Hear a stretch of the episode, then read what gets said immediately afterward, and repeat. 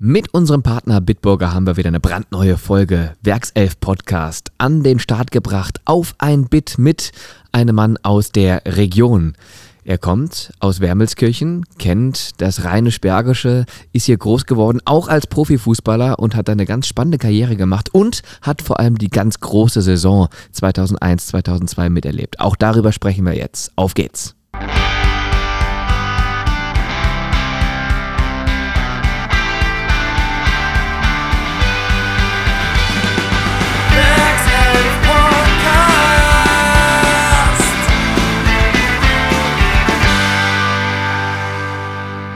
Werkself Podcast.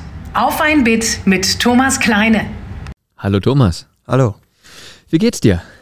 Sehr gut. Äh, schön wieder hier zu sein. Äh, ja gut, ist, ist nicht weit weg von meiner Heimat, aber äh, selbst wenn man hier zum Stadion fährt, kommen immer wieder ein paar Erinnerungen hoch. Äh, hat ja doch fünf Jahre hier gespielt, von daher ist es einfach schön hier zu sein. Mhm. Wann das letzte Mal hier gewesen? Ich glaube, letzte Mal äh, ungefähr ein Jahr her, bevor das mit Corona angefangen hat, habe ich hier ein Spiel angeguckt und letzte Mal sportlich, wie wir mit äh, Fortuna Düsseldorf hier in der Erstliga noch gespielt haben, vor zwei Jahren. Okay, also immer dann, wenn du guten Fußball sehen willst, kommst du hier hin.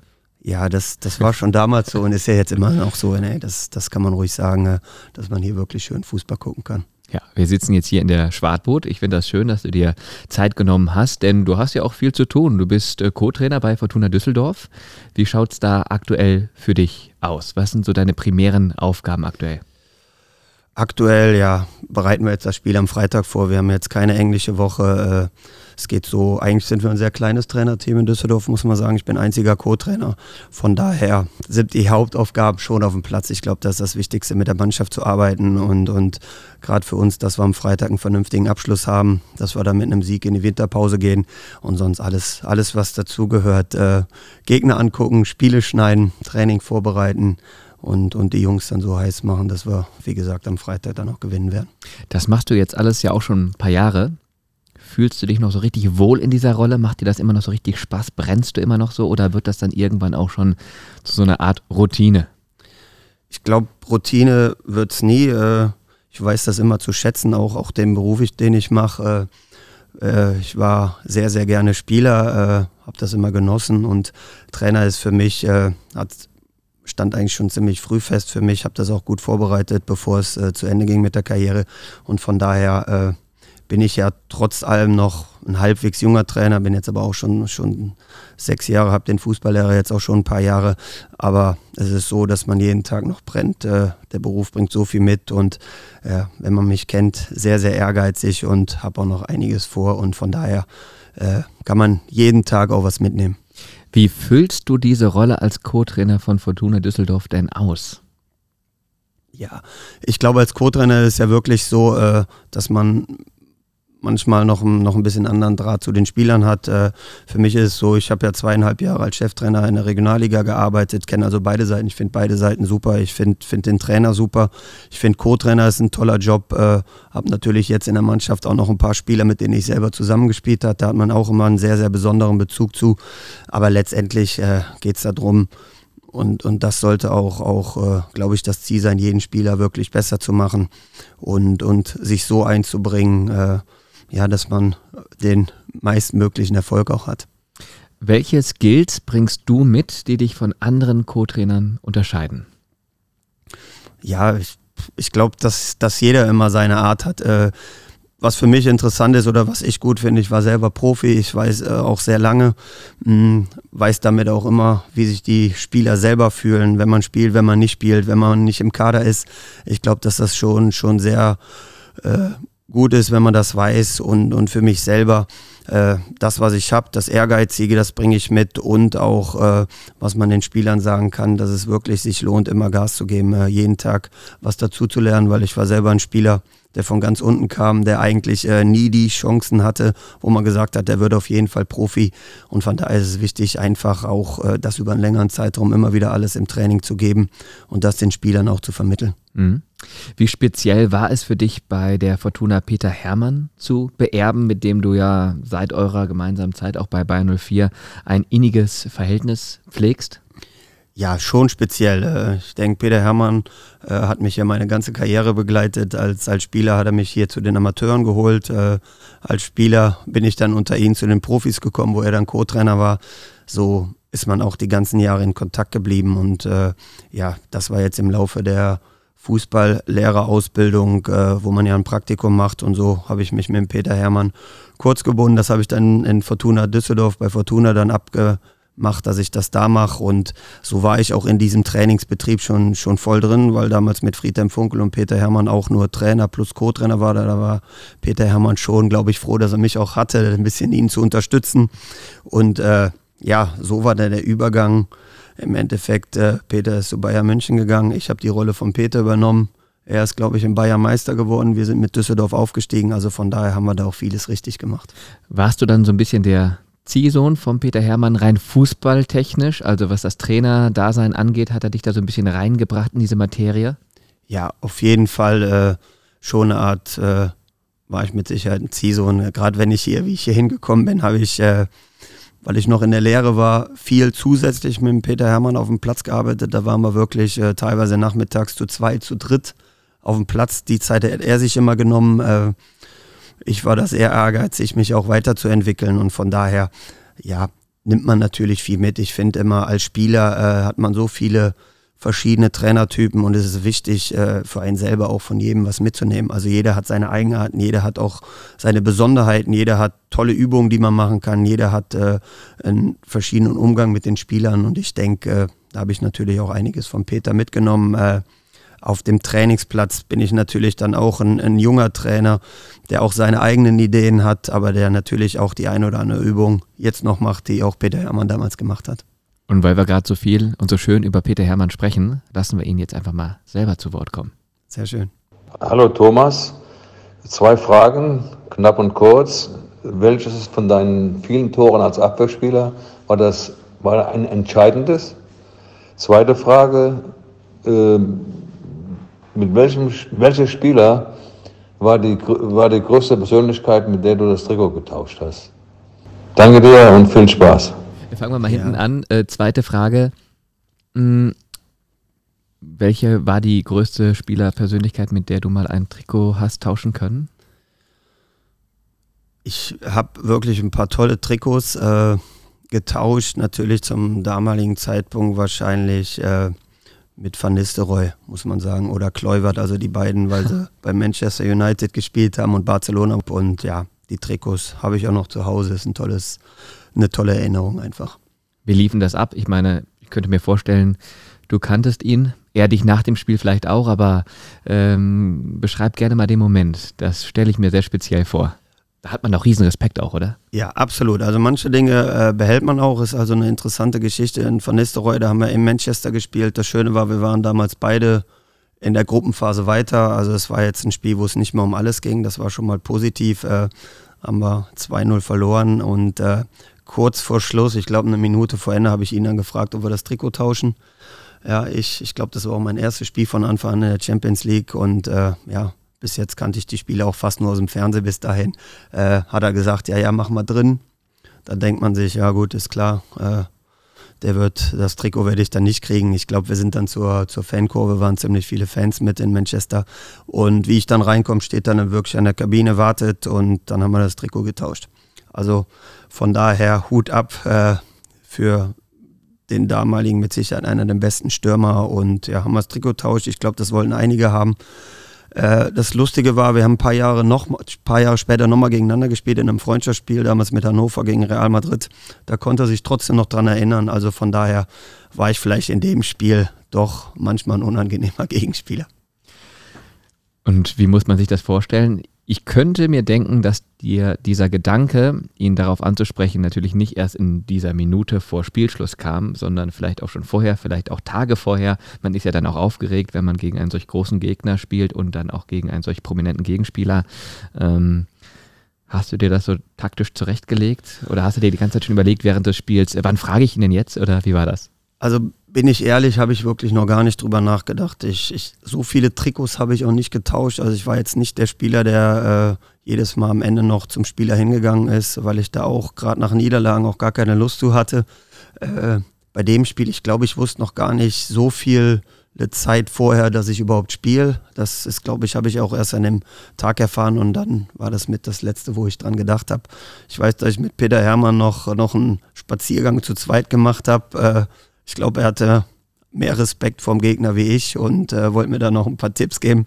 Ich glaube, dass er da ein bisschen Angst hatte, dass das komplett in die Hose geht, aber letztendlich, gut, wir haben das Spiel verloren, aber es war jetzt aus meiner Erinnerung heraus ein ordentliches Spiel von mir und das reifte dann erst am Ende hin, das Trikot zu tauschen. War er dein direkter Gegenspieler? Ja. Ja, okay. Direkter Gegenspieler. Hast du ihm wehgetan? Ja, doch. Ich, das das habe ich immer geschafft, dass ich meinen Gegenspielern wehgetan habe. Äh, ich glaube, dass es auch nicht schlecht war, dass es damals noch keinen Videobeweis gab. Okay. Mit welchen Tricks hast du da gearbeitet oder was war da so en vogue?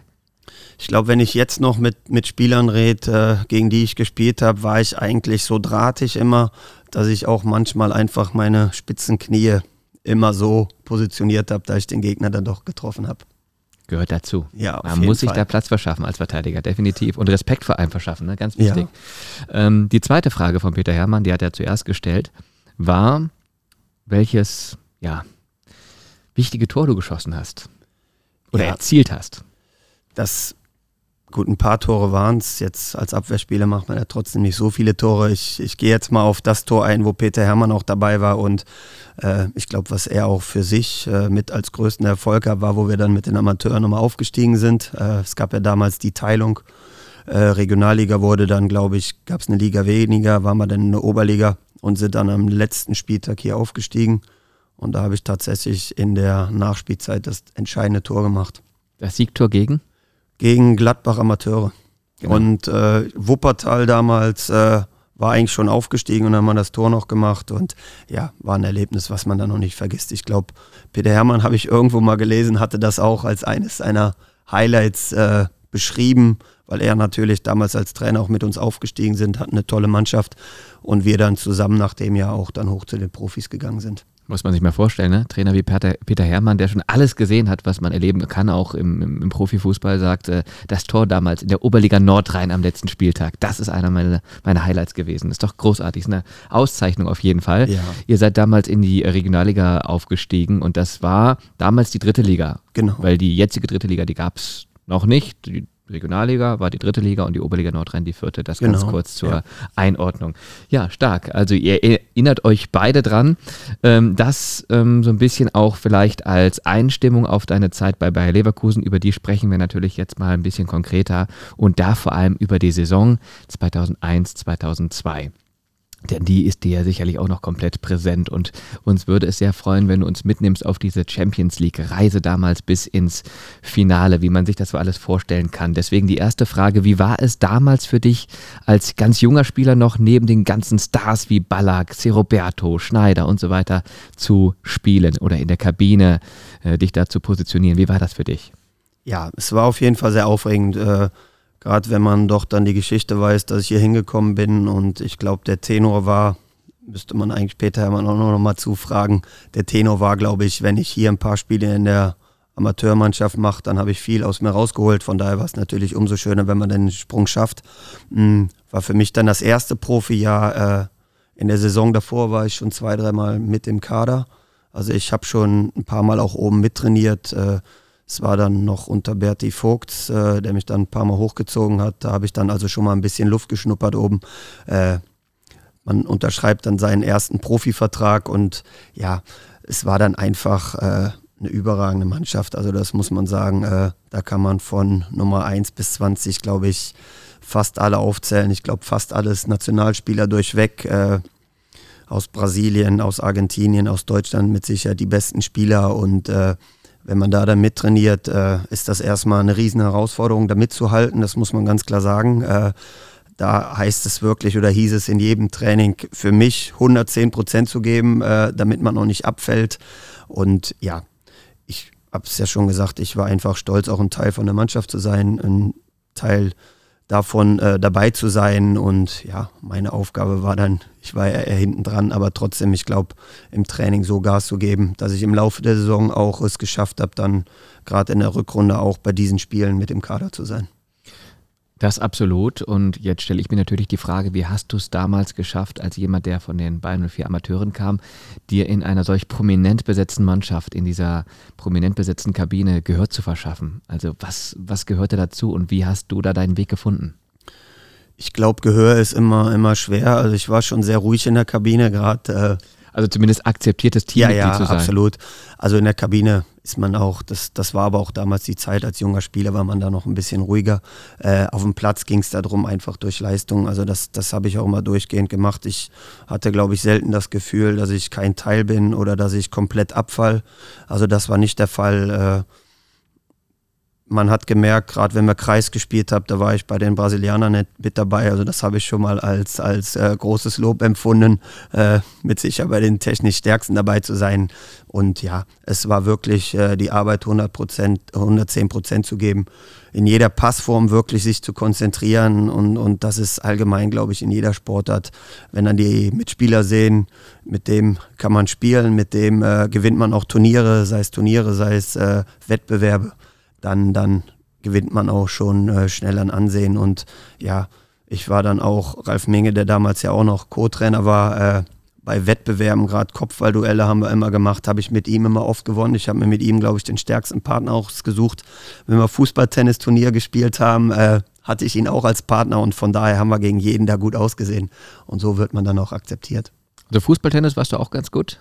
Ich habe so die Bälle aufgelegt, dass damals der Ralf Minge die verwerten konnte und so war man fast unschlagbar. Aber um da wirklich Legendenstatus zu erreichen bei Bayern 04, muss man Hans-Peter Lehnhoff schlagen, ne? Ja, Hans-Peter Lehnhoff ist da wirklich sehr stark. Damals aus meiner Erinnerung waren Bernd Schneider und Olli Neville zusammen fast nicht schlagbar. Stark. Äh, was würdest du sagen, was waren sonst so deine Stärken als Fußballer? Ja, ich glaube, äh, dass es schon der Zweikampf war. Also ich hatte ein ordentliches Passspiel und war technisch äh, so ausgebildet, gerade hier auch durch die drei Jahre mit Peter Hermann, dass ich da ordentlich war. Ich habe mit Sicherheit nie Traumpässe gespielt. Das wusste ich aber auch. Ich glaube, dass das eine Stärke ist, wenn man weiß, äh, was man nicht kann und das dann auch nicht macht. Und sonst äh, war es dann für mich mit Sicherheit der Zweikampf, dass ich mich in Zweikämpfen behaupten und gerade äh, Kopfball stark. Ich glaube, dass ich auch in dieser Mannschaft wenig Kopfballduelle verloren habe. Und in dieser Mannschaft kam es dann irgendwann mal zu deinem Debüt, dein erstes Spiel. Welche Erinnerungen hast du dann jetzt noch daran? Gut, das Debüt hatte ich äh, gegen Wolfsburg. Das war kurz vor der Winterpause, habe ich aber auch nur zehn Minuten gespielt und wir haben 3-1 verloren. Also das war das, wo man sich erstmal dran erinnert. Äh, mein zweites Spiel war dann von Anfang an und das war gegen Bayern München und ja, das war natürlich ein, ein tolles Erlebnis. Also diese Minuten, die man geschnuppert hat, äh, war einfach äh, schön mitzuspielen. Man muss sagen, gerade auch als, als junger Spieler, wenn man in so einer guten Mannschaft mitspielt, mit so starken Spielern, ist es auch einfacher mitzuspielen und gut mitzuspielen, wie mit Sicherheit, äh, wenn man jetzt bei einer Mannschaft spielt, die gegen Abstieg spielt. Das muss man schon sagen. Warst du sehr aufgeregt? Ja, das, das, das, das weiß ich auf jeden Fall noch, dass man da aufgeregt war.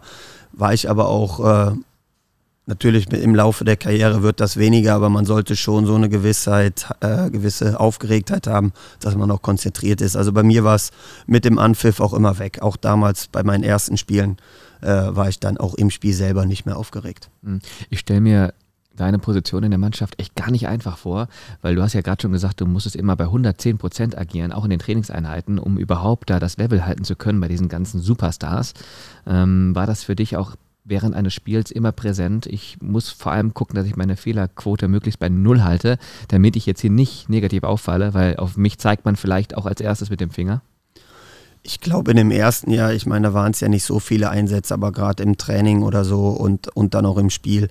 Also so viel habe ich gar nicht danach gedacht. Äh, ich glaube, dass man dann auch äh, sich auf das beruft, was man kann, die Zweikämpfe gewinnen und äh, man wird dann auch mitgetragen in so einer Mannschaft. Also äh, ich glaube, dass man sich da auch einbringen muss und, und das sage ich jetzt auch unseren Spielern auch immer, selbstbewusst einfach auftreten. Also das war ich auch, das waren die anderen Spieler auch und so macht man dann auch ordentliche Spiele. Und du warst immer ein sehr bescheidener und bodenständiger Typ, ne? Ja, ich, ich muss immer sagen, äh, liegt natürlich auch daher, wo kommt man her und ich finde es aber für alle wichtig, das sage ich auch, wir spielen alle Fußball und, und das ist wirklich ein Privileg, in diesem Bereich dabei zu sein, äh, jetzt auch als Trainer äh, und äh, ich finde immer wichtig, wenn man auch nie vergisst, wo man herkommt und ja, das schätzt und auch äh, das lebe ich auch selber vor, dass man da auch immer bodenständig ist. Und ein Beispiel habe ich im Kopf. Äh, während die anderen großen Stars oftmals mit diesen Luxuskarossen ankamen, Ferrari, Porsche etc., hattest du, glaube ich, korrigiere mich gerne, ein Golf, auf dem hinten stand äh, Riesig der Kleine. Kann das Hat, sein? Hatte ich den Aufkleber, das weiß ich gar nicht mehr, aber es kann sein. Äh, ja. Es kann sein, aber ich hatte einen Golf, es war sogar mein zweiter Wagen.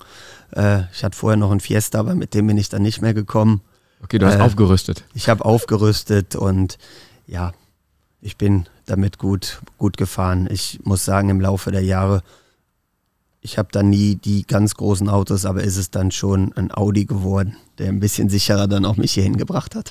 Aber ähm, war das nie so bei dir ein Thema für dich selber auch als Typ? Weil ich könnte mir vor, vorstellen, als junger Profifußballer, auch in deinem Alter, da ähm, ist das vielleicht schon eine nette Sache, wenn man vielleicht auch mal ein Porsche wie auch immer fährt, ist ja auch nichts Verwerfliches.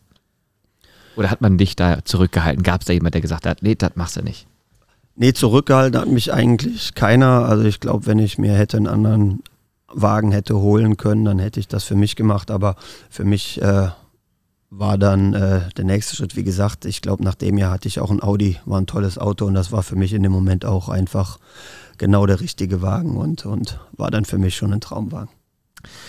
Wie hat damals die Kabine funktioniert in dieser Erfolgssaison 2001-2002? Also wie waren da so die Hierarchien? Gab es da flache Hierarchien? War da so eine ganz klare Hierarchie drin? Nehmen wir uns mal mit in die Kabine.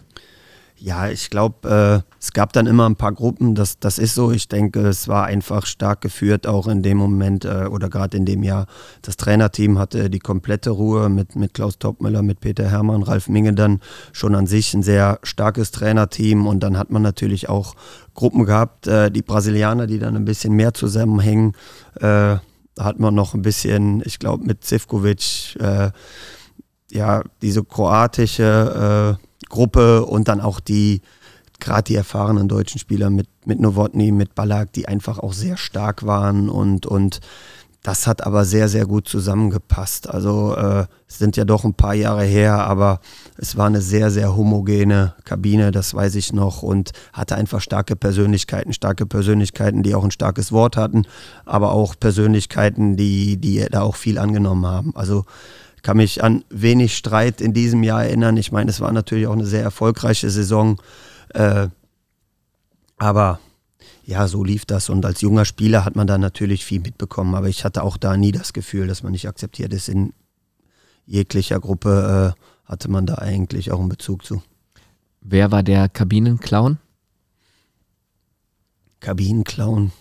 Der für die gute Stimmung gesorgt hat. Das ist schwer zu sagen, muss ich. Ich weiß, dass C. Roberto damals natürlich äh, einfach äh, immer gute Laune hatte und ja, Carsten Ramelow, Novotny, die einfach auch schon lange dabei waren, waren dann auch die, die im Endeffekt äh, die Kabine auch zusammengehalten haben. Kabinen-DJ? Aus meiner Sicht ist das eine gute Frage. Äh, ich weiß gar nicht, ob es den damals schon gab, richtig. Also es, es, hat sich schon in den Jahren geändert, was die Musik angeht, was den Stil angeht, auch die Lautstärke. Ich könnte mich jetzt wirklich nicht mehr genau daran erinnern, ob, äh, ob jemand überhaupt die ganze Zeit Musik gemacht hat. Wo wir gerade dabei sind, was hörst du gerne? Kreuz und quer, muss ich sagen. Also ich höre, wenn ich im Auto sitze, äh, wirklich viel Radio und äh, ja, durch meine Kinder hört man jetzt natürlich auch andere Dinge. Durch die, durch die jungen Spieler jetzt vor den Spielen läuft schon eine Musik, die man so eigentlich nicht so oft hört, äh, sei es äh, Deutschrap und sowas, äh, was man jetzt mitkriegt. Aber von daher bin ich da sehr breit aufgestellt. Und früher Totenhosen? Die habe ich auch gehört. Äh, ja, war ich auch oft auf, auf Konzerten damals. Äh, war natürlich schön, jetzt bei Fortuna damals beim Aufstehen mit ihnen dann im Endeffekt zusammen auf der Bühne zu stehen und ein bisschen mitzusingen, den Aufstieg zu feiern. Hast du noch Kontakt zu den Jungs von damals aus der ja, erfolgreichen Zeit 2-1, 2-2? Ich glaube, äh, ja, viel Kontakt hat man nicht mehr. Ich meine, mit Peter Hermann habe ich noch Kontakt, mit Ralf Minge bin ich immer in Kontakt. Äh, Ulf Kirsten, wenn ich ihn mal sehe oder äh, wenn wir uns über den Weg laufen, der mich auch muss ich sagen, wie ich in Fürtrainer war, auch ein, zwei Mal da besucht hat. Also das muss ich schon sagen. Und letztendlich, ja, es verläuft sich dann schon immer über die Jahre, aber man freut sich dann sehr, wenn man den einen oder anderen dann nochmal wieder sieht. Mhm. Wie oft schaust du dir die Spiele von damals noch an? Ich muss sagen, ich wüsste nicht, wann ich mir nochmal ein Spiel angeguckt hatte. Ich weiß gar nicht, ob es die überhaupt noch gibt, ob man die überhaupt noch sehen kann. Äh, muss ich sagen, also sehr, sehr selten. Jetzt auf Sky, glaube ich, liefen ja dann doch nochmal das eine oder andere Finalspiel. Da habe ich mir das nochmal angeguckt gegen Real Madrid. Ich weiß gar nicht, ob es sogar das erste Mal war, aber dieser ganze Weg von Leverkusen dahin, der wurde ja dann jetzt nochmal gezeigt. Das war schon Wahnsinn und das habe ich mir dann, dann trotz der Niederlage nochmal gerne angeschaut. Wie hast du denn diese Champions League-Reise damals wahrgenommen? Also von den Gruppenspielen bis hin zum Finale nach Glasgow gegen Real Madrid, diese Zwischenrunden zum Beispiel gegen Liverpool, gegen Manchester United, diese Dynamik, die da aufkam, die, über, die euch überhaupt erst getragen hat zu diesem Endspiel. Beschreib doch gerne mal die Champions League-Reise aus deiner Sicht. Ja, aus meiner Sicht äh, war es ja auch für mich immer ein Aufstieg. Ich war immer hinten raus, immer mehr dabei. Äh, Gerade am Anfang war ich, glaube ich, auch das ein oder andere Spiel mal im Kader. Äh, letztendlich ist man dann trotzdem im Training dabei, in der Vorbereitung dabei. Äh, man kommt dann langsam in die Gruppenphase, man kommt weiter. Da sind die Spiele natürlich auch schon besonders. Äh, war eigentlich auch auswärts immer mit dabei. Da waren wir ja sogar mit ein, zwei Spielern mehr mit, äh, war dann auch mal nicht im Kader, aber das war für mich absolut okay. Also ich konnte das auch einschätzen. Für mich war es immer ein Erlebnis dabei zu sein und, und auch ein Erfolg, muss man sagen, auch wenn man mal nicht im Kader war. Und so lief dann die Saison. Äh, ich glaube, meinen ersten Einsatz, ich hatte dann kurz Einsatz gegen Juventus, Turin hier zu Hause.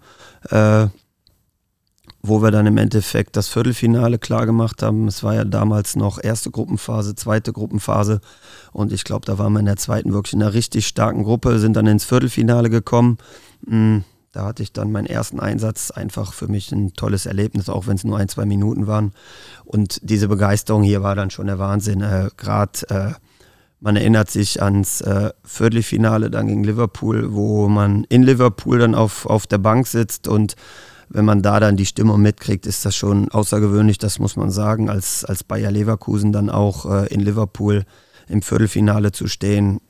Wahnsinnig laut, äh, man ist dann auf der Bank, singt die Lieder fast mit, für sich natürlich selber und äh, ja, kommt dann sogar weiter. Äh, Rückspiel war, glaube ich, hier aus meiner Erinnerung äh, das Spiel, wo, glaube ich, hier im Stadion, ich glaube, wir haben es dann 4-2 gewonnen.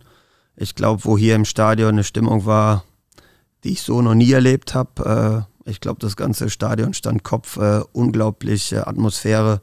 Äh, das vergisst man nicht, weil es ja auch ein verrücktes Spiel war. Man ist ins Halbfinale eingezogen und ja, das war wirklich unvergesslich, wie wir uns gefreut haben nach dem Spiel, alle aufs Feld gelaufen, mit den Fans hier zusammen. Äh, sowas vergisst man nicht. Und dann Halbfinale, auch nochmal äh, Manchester United, äh, auch ausgeschieden und dann ins Finale zu kommen sind, sind Erlebnisse, die man nicht vergisst. Natürlich für mich dann auf der Bank auch ein tolles Erlebnis. Ich habe natürlich dann jetzt sportlich nicht so eingewirkt, aber trotzdem ist man, ist man voll mit dabei. Man hat ja auch die Aufgabe, gerade im Training auch immer als, als Ersatzspieler auch alles zu geben, um die Spieler besser zu machen. Und äh, so ist man dann nach Glasgow gekommen, wo das Finale war. Dann gegen Real Madrid und äh, ja, ein tolles Spiel aus meiner Sicht, tolle Stimmung. Äh, und äh, eine wahnsinnige Lehre, die, glaube ich, jeder nach dem Spiel in sich gespürt hat. Äh, äh, dieses Spiel zu verlieren, muss ich sagen, war schon, war schon als, als Spieler und als Auswechselspieler, als jeder, der dabei, dabei war, als äh, jeder als Staff, als Staff-Team, als Fan war es einfach äh, ein tolles Spiel. Ich glaube, wir konnten uns dafür, auch die Mannschaft konnte sich dafür feiern, aber es war eine brutale Lehre, weil es ja im Endeffekt das dritte Finale war was man in kurzer Zeit verloren hat. Und von daher, ja, geht man da wirklich mit einem Lachen und einem weinenden Auge auch heraus sehr emotional und ich finde gerade deine Sicht super spannend, weil du ja auch die Möglichkeit hattest, in den ein oder anderen Spiel, du hast gerade geschildert, äh, die Dinge so ein bisschen von außen auch zu betrachten. Ähm, zum Beispiel, wenn man in Liverpool auf der Bank sitzt und die Jungs da rennen, grätschen, schießen sieht. Äh, wie ist denn das so? Hat man da von Anfang an immer so das Gefühl, hier könnte was gehen oder wächst diese Zuversicht im Laufe des Spiels, wenn man spürt, man ist drin? Weil man auf dem Papier ja vorher immer, egal in welcher Begegnung, damals der klare Underdog war. Ja, ich glaube, das haben wir nicht so gespürt, so wie ich das in Erinnerung habe, wirklich. Äh, Und wenn man die Mannschaft nochmal durchgeht, war das eigentlich ein Zeitpunkt, wo man äh, auch gedacht hat und das auch gefühlt hat und ich glaube, das auch verkörpert hat, dass man jeden Gegner schlagen kann und letztendlich auch wirklich verdient. Also man ist ja wirklich verdient mit, mit tollem Fußball ins Finale gekommen und äh, zu dem Zeitpunkt war mir auch klar, dass wir auch alles gewinnen werden. Also ich bin davon ausgegangen, dass wir in dem Jahr drei Titel haben. Äh, in meinem ersten Profijahr äh, wäre das natürlich auch eine Krönung gewesen, aber jetzt aus meiner Erinnerung war ich eigentlich sicher, dass wir gar nicht zu schlagen sind. Irre. Mit der Antwort hätte ich nicht gerechnet, aber das macht es ja umso spannender. Äh, denn, äh, wie du gerade sagtest, das ist diese, diese Sicht der Leute, die von außen drauf gucken und die, die man selber hat als Teil des Teams, die ist ja manchmal eben konträr. Ähm, in Liverpool, vielleicht trotzdem nochmal das Beispiel, ist man da auf der Bank dann viel aufgeregter als die Jungs auf dem Rasen, die ja einfach nur ihren Job machen? Ja, ich glaube, man ist sehr aufgeregt. Äh, ich war dann auch so aufgeregt immer, weil man, wenn man draußen ist, es kann ja trotzdem immer was passieren und äh, da muss man ja auch bereitstehen. Äh, für mich war es in, in meiner ganzen Karriere damals immer schöner, aber das sagt jeder Spieler und das ist auch gut, dass jeder Spieler das sagt, dass man natürlich auch spielen will und, und mit einwirken kann und dann hat man auch gar nicht diese Aufgeregtheit, äh, die man wirklich dann draußen mitlebt, wenn man das, das gerade in England, man sitzt ja im Endeffekt mitten in den Fans und äh, das war schon eine Wahnsinnsstimmung äh, und brutal aufregend, da dann dabei zu sein. Das Gute, das waren immer die Hinspiele und äh, man hat es dann trotzdem hier zu Hause immer noch selber im Griff gehabt. War das dein emotionalstes Stadionerlebnis, die Enfield Road? Ja, ich glaube, war eins, eins der Highlights, äh, wenn dann das Lied You Never Walk Alone kommt, dann in einem Viertelfinale in, in der Champions League. Ich glaube, viel lauter und, und viel emotionaler geht es dann auch kaum. Welche Erinnerungen hast du noch? Ähm, zum Beispiel, klar, wir können das jetzt mal weiterspielen. Manchester United, Old Trafford, das Hin- und Rückspiel. Äh, wie war es da für dich? Ähnlich, auch von der Konstellation? Oder hat man da schon mal ein bisschen mehr Druck gespürt, weil man jetzt Liverpool ausgeschaltet hat? Wie war das so? Also ähnlich auch, auch von der Stimmung her. Ich weiß nicht, wie viele Zuschauer da, da war ja noch ein bisschen ein größeres Stadion und ähnlich, man war der Underdog, aber ich glaube Druck und das, das hat es ja trotzdem, macht das ja auch immer ein bisschen einfacher in der einen oder anderen Situation. Druck war eigentlich nicht gegeben, weil es war ja doch dann so, man ist der Underdog, jeder rechnet eher damit, dass man rausfliegt und von daher, ich glaube, so haben wir auch Fußball gespielt, sehr, sehr befreiten Fußball gespielt. Äh, tollen Fußball gespielt und, und das zeichnet ja auch Leverkusen immer noch aus, das muss ich immer wieder sagen, diesen offensiven Fußball und äh, sich dadurch auszuzeichnen. Und ich glaube, äh, so wurden wir auch in Europa gesehen, auch wenn man diesen Rückblick, den ich jetzt mir vor ein paar Monaten nochmal angeguckt hat, äh, ja, war einfach ein, ein Riesenrespekt, den ganz Europa vor Leverkusen hatte. Wer hat denn da in der Kabine vor so einem Spiel die entscheidenden Worte gesagt? War es doch der Trainer, Klaus Toppmöller, oder war es vielleicht ein erfahrener Spieler wie Ballack, Schneider, Nowotny? Ja, es waren immer mehrere. Klar, der Trainer hatte, hatte immer das letzte Wort, aber man hatte schon starke Persönlichkeiten, gerade mit dem Ballack, mit dem Schneider. Äh, Nowotny, alle, die dabei waren. Ich meine, es sind gestandene Spieler gewesen, Nationalspieler, und das war das Gute, wenn man natürlich in der Mannschaft mehrere von denen hat. Waren es emotionale Brandreden oder dann doch eher sachlich analytisch? So wie ich das in Erinnerung habe, sehr sachlich. Emotional wird es dann eh immer zum Ende raus und bei so Spielen äh, viel muss man auch gar nicht sagen. Das trägt sich dann auch von alleine, wenn man dann rausgeht und, und so ein Spiel vor der Brust hat. Diese Zuschauer und äh, wenn es dann 70.000, 60.000 gegen einen sind, das trägt sich komplett von alleine auch. Wenn wir ans Finale denken, da sprechen ja im Nachhinein viele Menschen davon, dass das so ein bisschen die Geburtsstunde von Ika Casillas war. Als der dann reinkam, was hast du in dem Moment gedacht? Was ist das für einer? Kenne ich gar nicht großartig oder ist vielleicht ein Vorteil für uns, weil es ja Ersatztorwart oder wie hast du den wahrgenommen? Denn rückblickend wissen wir, einer der größten Torhüter seiner Zeit, aber in dem Moment kannte den ja kaum einer.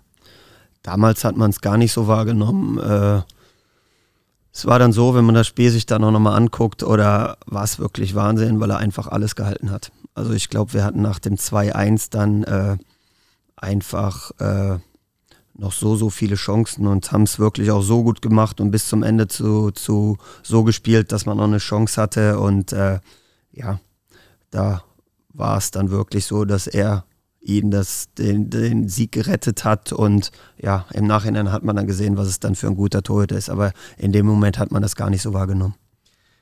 Hast du geflucht? Hast du, weiß ich nicht, in deine Hand gebissen? Was hast du gemacht, als eine Chance nach der anderen dahin ging? Also du musst ja mitgelitten haben, ist ja unglaublich, auch gerade als Teil der Mannschaft, sowas zu erleben. Du denkst, wann geht das dumme Ding endlich rein? Äh, wie hast du das erlebt auf der Tribüne?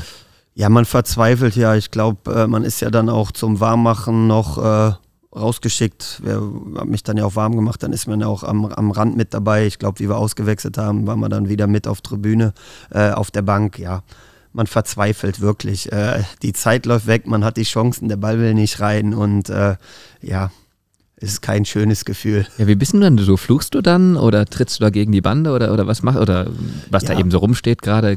Ich, ich, bin ja an sich ein, ein, sehr, sehr ruhiger Typ, aber wenn es drauf ankommt, äh, bin ich für mich dann auch sehr laut. Das kann ich als Trainer auch werden und, und letztendlich, ja, ich glaube, wir haben dann einfach mitgeschrien auf Tribüne man will ja dann letztendlich den Ball selber reinschreien und ja, man, man versucht dort von draußen alles, alles emotional auch reinzubringen. Genau, das ist ja auch so ein Strategiethema oder so eine Philosophie, die man hat oder nicht hat. Äh, wie hast du das gerne, wenn die ganze Bank vom Ersatztorwart bis zum Sportdirektor komplett immer die Energie reinbringt in so ein Spiel, emotional ist? Oder gibt es da schon die klare Rollenverteilung? Wie hast du das als Trainer gerne? Ja, man, man sollte gucken, dass man da auch eine Rollenverteilung hat. Ich finde es wichtig. Gut ist es gerade nach Toren und, und auch bei wichtigen Szenen, dass die ganze Bank dabei ist, dass das ganze Team dabei ist. Das merkt man schon auf dem Platz. Ich finde das wichtig. Das hat man jetzt auch in der Phase gesehen, wo keine Zuschauer da waren. Ich glaube, dass man da von außen auch viel reinbringen kann. Aber wichtig ist es, dass man gerade auch, auch klare Absprachen haben bei uns ist es jetzt so und so habe ich es gerne, dass, dass der Trainer und der Co-Trainer, wir beide sind vorne und äh, wir sind dann auch hauptsächlich dafür zuständig, das an die Mannschaft weiterzugeben. Und man muss immer gucken, dass man auch die Bank ein bisschen ruhig hält und äh, letztendlich der eine oder andere, die Emotionalität muss dann auch mal rein, das soll auch von der Bank kommen, aber es ist immer gut, wenn man da eine gewisse Ruhe ausstrahlt und zum Ende hin, wenn man es braucht, kann man sich auch mal ein bisschen natürlich noch einbringen von außen. Also dosiert ausrasten. Ja, genau. Okay. Wo liegt die Medaille des Champions League Finals? Die habe ich zu Hause äh, auf, in, in, einem Zimmer auf dem Schrank stehen, wo ich auch ein paar Trikots habe. Und ja, habe ich tatsächlich behalten, weil es einfach eine tolles, tolle Erinnerung ist. Kann man sich das vorstellen wie so ein kleiner Trophäenschrank oder so ist das in die Deko mit eingearbeitet? Habe ich mit eingebaut. Also äh, es ist jetzt auch gar nicht so eine Riesenmedaille, ist in einem kleinen Kasten und ja. Ja, ich meine jetzt aber auch mit den Trikots und was man ja, da noch so für Erinnerungen man, hat. Man hat ein paar Erinnerungen, aber es ist jetzt nicht mehr so. Ich glaube, in meiner alten Wohnung, damals, wie ich noch ein bisschen jünger war, hatte ich das in meinem Wohnzimmer hängen. Dem ist man ein bisschen gewichen und hat es jetzt eher in einem, in, einem, in einem kleinen Arbeitszimmer. Also von einem kleinen Fußballmuseum zu sprechen, wäre jetzt übertrieben. Das ist übertrieben, ja. Okay. Was hast du denn da so? Hast du noch so ein paar Zeitungsartikel auch oder was sind da so für Fundstücke bei dir? Zeitungsartikel habe ich sehr wenig, muss ich sagen. Habe ich im Laufe der Karriere auch äh, versucht, ein bisschen runterzufahren, gar nicht so viel zu lesen. Äh, als Spieler und auch als Trainer. Muss aber sagen, meine Mutter, die hat alles gesammelt. Also in Wermelskirchen, äh, mhm. da liegen noch äh, sehr, sehr viele Ordner mit, glaube ich, jedem Zeitungsartikel, den es gab. Sehr schön. Und das ist natürlich auch etwas, ne, was dich auszeichnet. Du bist ja ein Junge der Region, kommst aus Wermelskirchen, deswegen per se schon mal eine ganz andere Verbindung auch zu Leverkusen, zum Rheinischen. Ähm, eine Verbindung, die man ja auch äh, nicht rekonstruieren kann. Entweder man hat das aufgrund dessen, dass man hierher kommt oder eben nicht. Ähm, deswegen auch vielleicht nochmal so ein bisschen mehr dich mit dem Verein verbunden gefühlt, vielleicht auch zu deiner damaligen Zeit als äh, andere, die von, von außerhalb kamen?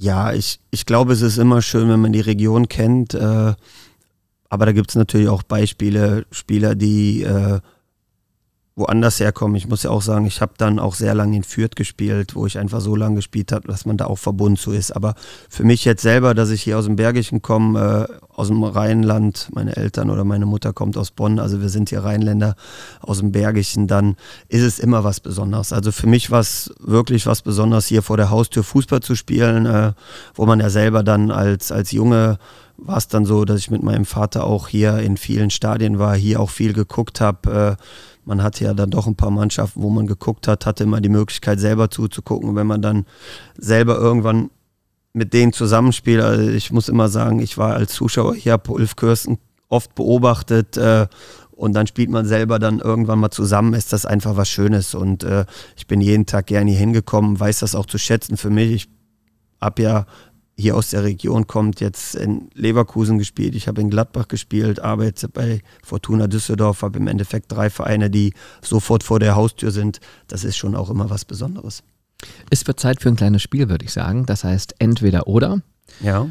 Und genauso einfach, wie es klingt, ist es auch. Du kannst dich entscheiden, gerne auch einen Satz dazu, warum du dich entsprechend entschieden hast. Entweder oder. Altbier oder Kölsch? Kölsch. Das braucht kein weiteres Argument. Ja, ich sag einen Satz dazu. Äh, Altbier trinke ich auch, aber ich bin natürlich mit dem Kölsch groß geworden. Asterix oder Obelix aus fußballerischer Sicht? Eher Asterix. Tote Hosen oder Ärzte? Toten Hosen. Zweite Liga oder erste Liga?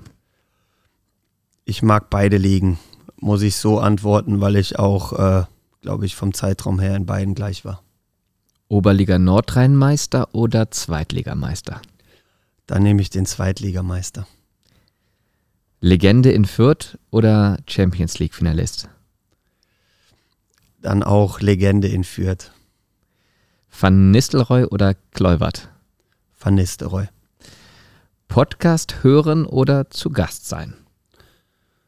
In der Atmosphäre hier lieber zu Gast sein. Ja, das ist ein Kompliment, danke. Weihnachten oder Silvester? Lieber Weihnachten. Wo feierst du Weihnachten? Das ist eine gute Frage. Äh, meistens feiere ich immer noch bei meinen Eltern in Wermelskirchen. Hm? Aber wir sind schon so aufgeteilt, die Tage sind dann schon verteilt überall. Dann kommen die Kinder mit. Kinder kommen mit und ja, man teilt sich wirklich auf die Familien dann auf. Ja. Und Silvester, schon da ein Plan? Silvester bin ich äh, dieses Jahr, wenn alles gut geht, äh, auf Fuerteventura. Oh, schon gebucht? Logischerweise. Schon gebucht, ne? äh, ja, danach geht es dann wieder zurück. Äh, ich hoffe, dass bis dahin alles klappt. Ich bin aber jetzt keiner, der Silvester großartig feiert. Äh, ich hoffe, dass es einfach ein ruhiges Fest wird. Also einfach nur um ein bisschen Vitamin D zu tanken in die Sonne nochmal? Ja, so ist der Plan jetzt gerade, gerade mit meinen Kindern, die dann mitkommen. Gerade die letzten Jahre auch, auch jetzt mit Corona und natürlich mit Fußball ist es immer schwer, da einen Zeitpunkt zu finden, wo man mal rauskommt. Mhm. Wie äußert sich deine Heimatliebe noch? Also wir haben ja gerade darüber gesprochen, Familie wohnt zum Teil noch in Wermelskirchen, du kommst daher, äh, kurze Wege jetzt hier in der Region für dich. Wie äußert sich deine Heimatliebe? Was machst du zum Beispiel, was einfach klassisch jemand macht, der aus der Region kommt? Gute Frage, was macht man hier? Äh, wenn man aus der Region kommt, äh, bin ich auf jeden Fall immer viel am Rhein, muss ich sagen, gerade im Sommer. Und sonst Heimatliebe ist dann schon nach Hause zu gehen äh, und meine Mutter kocht und mein, mein, einer meiner besten Freunde, der die Konditorei hat in Wermelskirchen, äh, man holt sich ein Stück Kuchen. Das Welche ist, dann das? schon Konditorei Wild. Äh, Glaube ich auch bekannt und das ist dann Heimatliebe, dann die Kinder dabei zu haben, äh, bei den Großeltern für sie zu sein. und äh, dünner Kirmes? Ja, dünner Kirmes bin ich eigentlich nicht, aber Wermelskirchen auf der Kirmes, die ja sehr groß ist, äh, bin ich auch dann immer wieder gerne. Ist jetzt, glaube ich, aber zweimal ausgefallen. Hm, muss ich sagen, damals war ich da mit Tom Starke auch, den ich da, der damals ja auch dabei war. Äh, haben uns da immer wieder getroffen. Von daher ist man da, wenn es geht, auch dabei. Was ist ähm, der Vater Thomas Kleiner für einer? Wie ist der so drauf?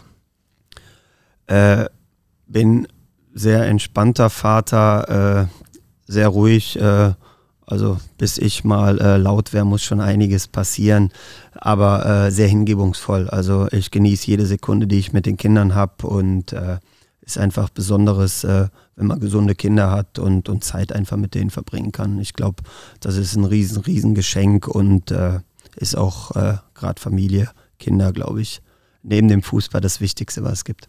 Zwei Söhne? Hm? Ich habe einen Sohn und zwei Töchter. Okay. Dann müssen wir hier entweder schneiden oder weißt du was, wir lassen das einfach drin. Ist ja egal. Drei Kinder, ein Sohn, zwei Töchter. Äh, Gibt es da schon den Kontakt zum Fußball auch, dass man da ein bisschen zockt? Ja, äh, meine mittlere Tochter spielt kein Fußball, aber ich habe gestern mit ihr im Keller gespielt, war erstaunlich. Also sie hat einen sehr guten Schuss und kann sehr gut treten. Die kommt mir schon sehr nahe. Und mein Sohn spielt auch Fußball, äh, ja, mit, mit Freude dabei und ja, äh, ich finde, macht sich immer besser. Mhm. Also wenn das mit deiner Tochter so weitergeht, wir haben ja auch eine gute Frauenmannschaft hier in Leverkusen. Ja, ich glaube, ich glaube, äh, im Moment reitet sie noch lieber, aber sie hat irgendwie den Fußball in sich drin. Ist dann unweigerlich so, ne, wenn der Vater so ja. erfolgreich war. Ähm, welche ungewöhnlichen Hobbys hast du noch? Ich glaube, ich habe hab keine ungewöhnlichen Hobbys. Äh, ich mache schon sehr gerne Sport. Äh, jetzt mittlerweile laufe ich gern. Es ist auch so, dass ich ab und zu noch mal ein bisschen mittrainiere. Äh, Sport äh, oder Hobbys, die man macht, man macht schon viel mit den Kindern. Man geht mal ins Trampolinhaus und durch meinen Sohn, der sehr gerne klettert, waren wir jetzt das eine oder andere Mal an der Kletterwand und äh, das sind dann schon die Hobbys, die man hat. Was ich natürlich auch gerne mache, ist, ist gerne mal verreisen, was aber in diesem Bereich, äh, ich gucke mir schon gerne äh, interessante Städte an, aber das kann man auch immer noch, immer noch später machen, wenn man älter ist. Laufen, Mitteldistanz oder auch mal so ein Volkslauf, den du da mitmachst? Nee, schon, schon mehr kurze Distanzen. Ich glaube, wir haben das Glück, da wir ja Trainer sind, auch immer umgezogen sind und dann am Training oder am Abend oder wenn man die Spiele fertig geschnitten hat, hat man auch immer Zeit, äh, laufen zu gehen. Ich habe jetzt seit einem Jahr wieder mehr angefangen. Davor hatte ich ein bisschen Knieschmerzen. Jetzt, wo ich wieder mehr laufe, geht es mir auch wesentlich besser. Ich laufe da meistens sechs bis zehn Kilometer. So, das sind die Strecken, die ich laufe. Und Fußballtennis spielst du auch noch? Fußballtennis äh, spielen wir auch manchmal, wenn wir Turniere machen und es fehlt einer, spiele ich sehr gerne mit. Und es ist auch so, dass ich, äh, ich hoffe, das hört jetzt keiner, aber ich glaube, äh, dass Nö. ich da schon bei den Besseren jetzt noch aus der Mannschaft bin beim Fußballtennis. Okay. Du kannst jetzt gerne mal eine offizielle Herausforderung aussprechen an Hans-Peter Lehnhoff zum Beispiel. Ja, das wäre natürlich super, wenn das mal klappt. Mittlerweile habe ich auch ein bisschen dazu zugewonnen und ich glaube, äh, dass ich am Netz sehr, sehr schwer zu schlagen bin. Gott, also, ne? Wenn er das hört, dann kann er sich gerne bei dir melden. Äh, welche privaten Ziele verfolgst du noch? Also wie möchtest du dein Leben weiter strukturieren? Wir können es ja erstmal unterteilen in richtig privat, vielleicht jetzt aber auch so ein bisschen beruflich mal. Also du hast ja den Fußballlehrerschein jetzt auch schon seit ein paar Jahren, seit 2017 glaube ich. Ja. Ähm, Cheftrainer, ist das nochmal eine Geschichte für dich, die interessant wäre in der Fußball-Bundesliga zum Beispiel? Ja, auf jeden Fall äh, muss man Ziele haben und auch für mich, wie gesagt, ich habe 2017, 2018 den Fußballlehrer gemacht. Ich kenne beide Seiten. Ich finde hm, die Rolle als Cheftrainer sehr interessant und äh, ich habe auch, äh, wie gesagt, noch einige Ziele vor. Ich finde, das Wichtige ist, dass man sich immer weiterentwickelt. Das ist wichtig für mich, dass man eine Aufgabe hat, die einen Spaß macht und auch, wo man sieht, dass man sich weiterentwickeln kann. Und wo es dann die Jahre hinführt, finde ich, muss man immer sagen. Ich finde äh, die Rolle als Co-Trainer auch sehr interessant, aber ich kann mich auch gut als Cheftrainer sehen. Aber dieses beide ist dann auch immer, immer die Möglichkeit, welche Möglichkeit hat man, welchen Verein hat man oder wo kann man seine Ziele auch umsetzen. Und ich finde einfach äh, für mich als Vorteil, dass ich beides kenne, dass ich beides sehr, sehr gerne mache und äh, dass ich die Rolle auch von, von beiden Jobs sehr, sehr gut ausfüllen kann. Und privat? Was steht da noch auf deiner Liste, wo du sagst, oder generell, was, was hast du da noch im Kopf, wo du sagst, das würde ich gerne mal umsetzen irgendwann? Gibt es da Konkretes oder lässt du da einfach so die Zeit auf dich zukommen?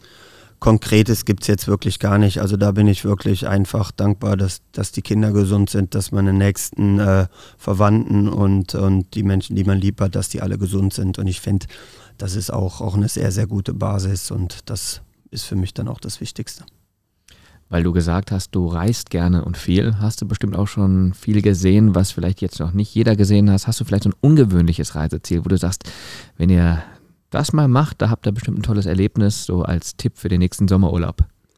So viel bin ich noch gar nicht gereist, so, das ist okay. es. Und äh, ich bin auch lieber so, also ich reißt dann, wenn ich irgendwann die Zeit zu habe, lieber bin ich in meinem Beruf und habe gar nicht so viel Zeit, muss ich sagen.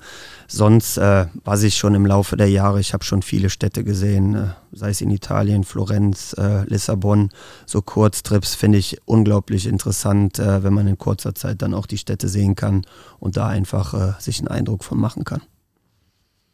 Dann zum Abschluss, wo geht die Reise hin jetzt mit der Fortuna in dieser Saison? Ist da nochmal was möglich? Also ich meine, Aufstiegskampf ist schon brutal schwierig. Also mit St. Pauli hat man eine Mannschaft, glaube ich, die läuft da weg und äh, Hamburg, Schalke, Bremen kommt auch nochmal. Jetzt mit dem neuen Trainer finde ich, das passt ganz gut. Wie siehst du da die Rolle der Fortuna?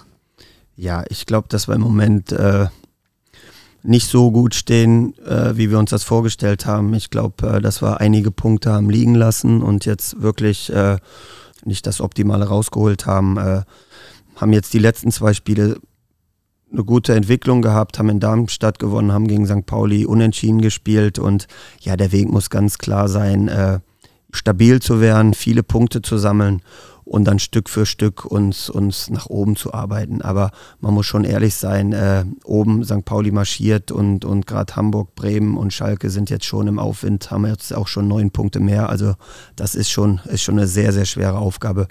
Äh, für mich ist es wichtig, dass wir einfach jetzt den Trend fortsetzen, dass wir uns als, als Mannschaft weiterentwickeln, einfach viel stabiler in der Rückrunde werden und dann auch nicht äh, so viele Spiele machen, wo man nachher sagt, äh, hat man verloren, hat man auch äh, zu Recht verloren. Da müssen wir stabiler werden und dann einfach eine sehr, sehr gute Rückrunde spielen. Das muss das Ziel sein. Dann werden wir deinen Weg als Co-Trainer von Fortuna Düsseldorf mit der Mannschaft weiter auch intensiv verfolgen. Danken dir sehr für dieses Gespräch und wünschen dir und deiner Familie für die Weihnachts- und Silvesterzeit und fürs komplette nächste Jahr und fürs weitere Leben natürlich auch alles erdenklich Liebe und Gute. Vielen Dank, dass du da warst. Thomas Kleine. Sehr gerne. Danke, dass ich hier sein durfte. Hat sehr viel Spaß gemacht.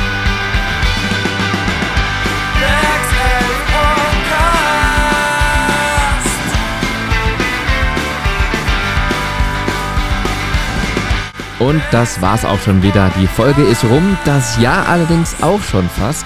Deswegen darf ich mich bedanken fürs Zuhören in 2021.